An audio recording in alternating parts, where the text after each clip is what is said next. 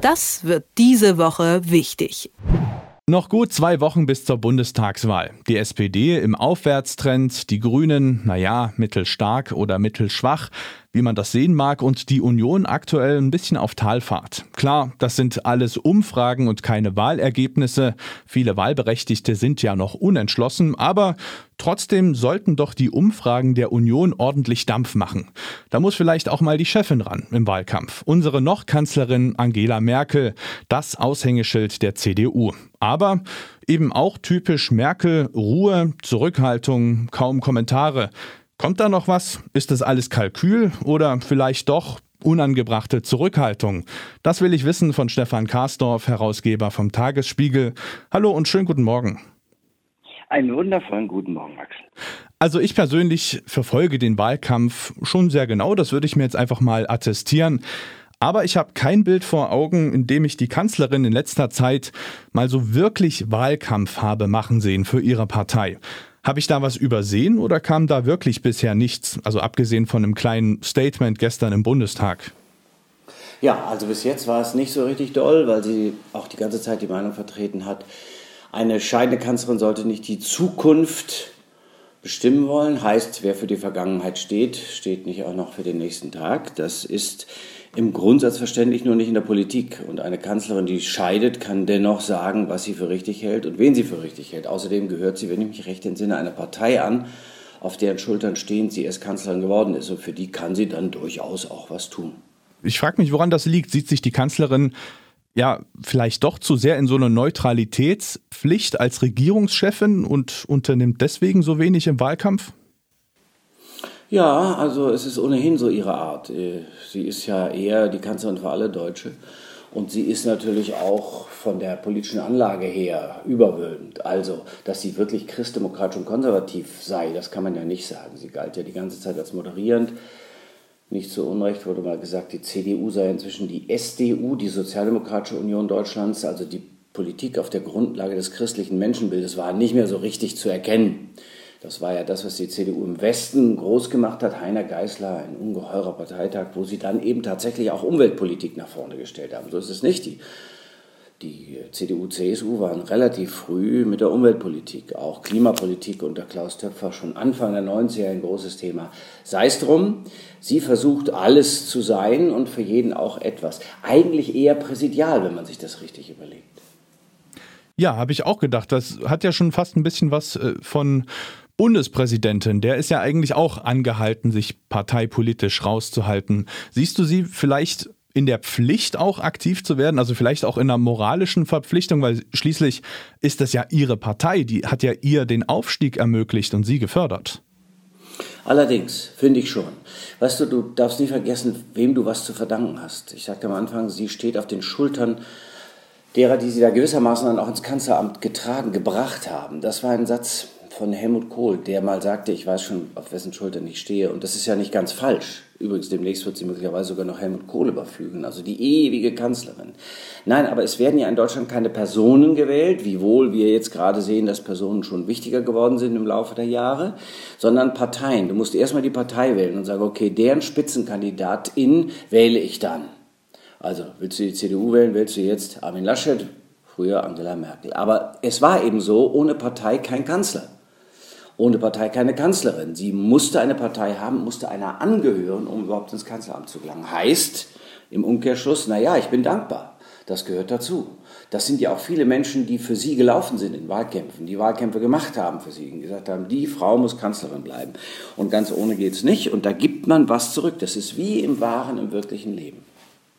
Jetzt ist ja die Kanzlerin so eine Marke, die steht für Gelassenheit, für einen kühlen Kopf, für Stabilität. Das ist ja eigentlich was, was viele Deutsche an ihr so geschätzt haben. Jetzt hätte man versuchen können, das gleiche oder die gleiche Marke auch um den Armin Laschet aufzubauen. Jetzt kommt aber ein Scholz daher, mit der auch mit seiner Raute in den Händen da so ein bisschen versucht, äh, dieses Image abzunehmen. Hat, hat da Laschet vielleicht irgendwie was verpasst, eben dieses Bild auf sich zu projizieren? Ja, das ist eine ganz, ganz schwierige Frage, Axel. Also erstmal muss man sagen, der Satz von Armin Laschet gestern im Deutschen Bundestag, die Raute zu machen und wie Saskia Esken zu reden, das passt nicht zusammen. Damit hatte er recht. Damit hätte er aber mal früher anfangen sollen, die Unterschiede aufzuzeigen zwischen auf der einen Seite Olaf Scholz und auf der anderen Seite seiner Partei, die ja nur stillhält, seien wir ehrlich. Es ist ja nicht so, als ob die gesamte Linke der SPD verschwunden wäre. Gesagt hätte, so, wir werden jetzt nie wieder irgendwas sagen, noch fordern. Das ist das eine. Das andere ist, Vielleicht hätte man wissen können, dass Olaf Scholz so ist. Das war ja nicht ganz unbekannt, dass er eben ein, wie hieß das früher immer, Scholzomat ist, der Gefühlsäußerungen sehr fein dosiert. Und du kriegst für einen Euro dann auch, wenn du den reinwirfst, einen Euro an Antwort raus. Das ist das, was man wissen konnte. Und vielleicht hätte man tatsächlich in der CDU anders daran gehen müssen. Also nicht einen CSU-Mann zum Kanzler zu machen. Das ist ja nicht immer von Vorteil. Das führt ja nicht immer zum Ziel, wie man gesehen hat sondern einen Gegenentwurf zu Olaf Scholz, einen, der viel härter rangeht und der, sagen wir mal, entscheidungsstärker wirkt als Armin Laschet, der gar nicht mal entscheidungsschwach ist, aber halt ebenso wirkt, entscheidungsschwächer, moderierender, vorsichtiger. Also ich sage jetzt mal Friedrich Merz. Es wird einige in der CDU geben, die sich jetzt in den Hintern beißen und sagen, verdammt nochmal, hätten wir doch den Friedrich Merz genommen, dann hätten wir das Problem jetzt nicht. Na gut, jetzt haben wir nun trotzdem Laschet. Die Entscheidung ist gefallen und die jetzt auch nochmal zu ändern, das wäre ja wirklich ein Todesstoß. Äh, wie viel Gewichtung gibst du denn dem Potenzial, was die Kanzlerin für die CDU noch rausholen könnte? Also könnte sie schon die Umfragen jetzt nochmal rumreißen, von der Wahl ganz zu schweigen oder ist der Zug jetzt abgefahren? Oh, also nach der Wahl werden wir uns mal angucken, welche Meinungsforschungsinstitute wirklich richtig lagen. Das wird mir eine Freude sein. Das wollen wir mal sehen. Denn äh, vor Sachsen-Anhalt, ich erinnere mich, da wurden ganz andere, ganz andere Zahlen prognostiziert, als nachher rauskamen. Und das ist ja oft so gewesen, ist nicht nur hier in Deutschland so, ist auch in Amerika. Also wollen wir mal gucken und einen schönen Vergleich machen, Synopse, und dann wollen wir mal sehen, wem wollen wir, äh, sagen wir mal so, die goldene Medaille geben. Äh, Wenn es denn überhaupt eine gibt und es nicht nur alles Blech war. Schauen wir mal. Das ist das Erste. Das Zweite ist, in heutiger Zeit, bei dem, was alles geschehen kann, und du siehst es ja, jeden Tag ist irgendwie irgendwas Neues, in heutiger Zeit sind drei Wochen lang. Eine Woche ist eine lange Zeit in der Politik will sagen, die könnten tatsächlich noch was reißen. Jetzt muss allerdings die Union an sich selber glauben, an ihren Armin Laschet glauben und muss laufen. Die muss Plakate hängen und die muss mit den Leuten ins Gespräch kommen. Und Armin Laschet wird die schon auch noch ein paar Mal bedienen. Der hat ja jetzt sehr gute Sachen gemacht. Also es ist ja gar nicht so, als ob der ein heuriger Hase oder ein tumber Tor oder ein Einfallspinsel wäre. Immerhin ist der Ministerpräsident des industriereichsten, bevölkerungsstärksten Bundeslandes in der viertgrößten Volkswirtschaft und selber ist NRW für sich genommen eine der 20 größten Industrienationen der Welt, ich glaube 16 größte. Heißt, irgendwas kann der. Ja, das ist einfach Empirie. Das muss der nur den Leuten irgendwie mal transportieren, dass sie sagen, ja, Mensch, eigentlich sind wir dem doch auch sehr gut aufgehoben. Olaf Scholz kommt immer auf seine Hamburger Regierungszeit zurück. Hamburg ist eine wunderschöne Stadt, gar keine Frage, aber sie hat erheblich weniger Einwohner als Berlin. Und die Fläche Hamburgs ist erheblich kleiner als die Berlins. Und Hamburg ist erheblich, erheblich, erheblich kleiner und we wirtschaftlich weniger wichtig als NRW. Worüber reden wir? Regierungserfahrung hier und dort. Also wenn es dann etwas gäbe, was den anderen überflügeln könnte, dann sage ich mal, NRW ist bei weitem bedeutender als Hamburg. So schön Hamburg sein mag. So, das ist eben äh, die Frage, vor der wir jetzt stehen und da kann man nur hoffen, dass die Angela Merkel nochmal in den drei Wochen deutlich macht, dass es auch ihr nicht egal ist, wer in diesem Lande regiert. Es ist übrigens auch nicht ganz falsch zu sagen, wir möchten schon ganz gerne wissen, und das hat jetzt nichts mit roter Sockenkampagne von 1994 zu tun, wer nachher in der Regierung sitzt. Die Linke, wir wollen die Linke in der Bundesregierung, ist die Frage der CDU an die SPD. Ihr wollt das, ihr wollt die Linke, die sagt, naja, die NATO wollen wir eigentlich immer noch auflösen und Beteiligung der Bundeswehr an Evakuierungen, an Evakuierungen wollen wir auch nicht zulassen. Naja, das wird dann aber schwierig, denke ich. Diese Frage ist nicht unbillig und eine Antwort darauf ist eigentlich notwendig für eine gute Wahlentscheidung. Aber jetzt nochmal äh, die Frage zurück auf die Rolle der Kanzlerin. Denkst du, dass sie wirklich da aktiv werden muss oder schaffen die das auch ohne sie und es wird nur etwas schwerer?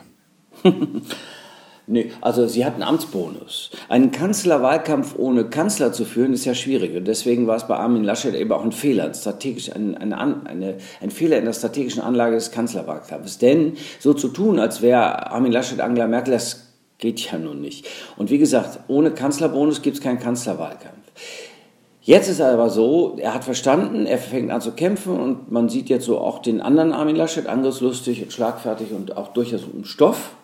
Jetzt nicht brillant, aber so ist es halt. Außerdem wachsen die Leute mit ihren Aufgaben. So, und jetzt muss die Kanzlerin ihren Amtsbonus, ihre, ihre 16 Jahre, die sie da hatte, und es waren ja auch nicht nur schlechte, sondern auch viele gute, die muss jetzt in die Waagschale werfen und muss, muss Wahlkampf machen. Sie ist auch Christdemokratin. Neulich sagte sie so verräterisch, die Partei, der ich nahestehe, äh, der ich angehöre.